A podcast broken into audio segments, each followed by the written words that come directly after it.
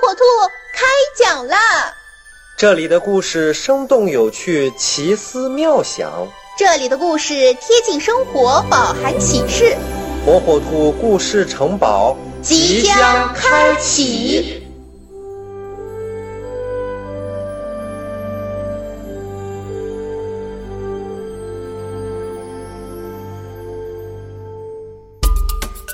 小朋友们，大家好，欢迎收听火火兔讲故事。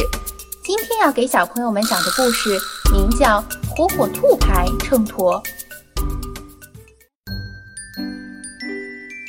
在一个阳光暖暖的秋季午后，火火兔和熊宝弟弟在森林儿童游乐园里玩得好开心呢。斑马大叔在游乐园外面卖白菜，他的白菜。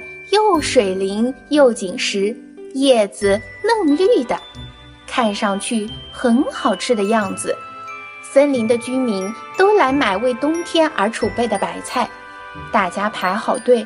斑马大叔一秤一秤的量白菜，可是他的秤忽然就不好使，怎么办呢？还有好多的居民都没有买。这下可把斑马大叔急得直转圈，火火兔也要排队买一些白菜给奶奶。看到斑马大叔着急的样子，他忽然想出了一个好主意。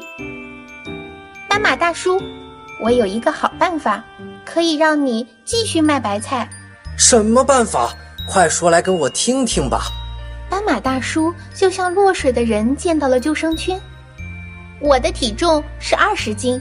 我坐在跷跷板的一端，另一端放上白菜，跷跷板平衡的状态下，白菜就是二十斤啦。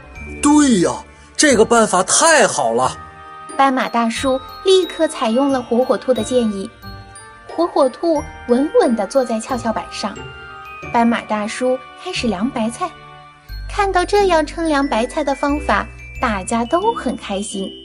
斑马大叔的一车白菜很快就被卖完了。谢谢你，火火兔，这是我给你的大白菜。斑马大叔为了表示感谢，送给了火火兔五颗大白菜。火火兔抱着白菜，高高兴兴地回到家。他跟奶奶说了事情的经过，奶奶夸他是一个聪明的火火兔牌秤砣。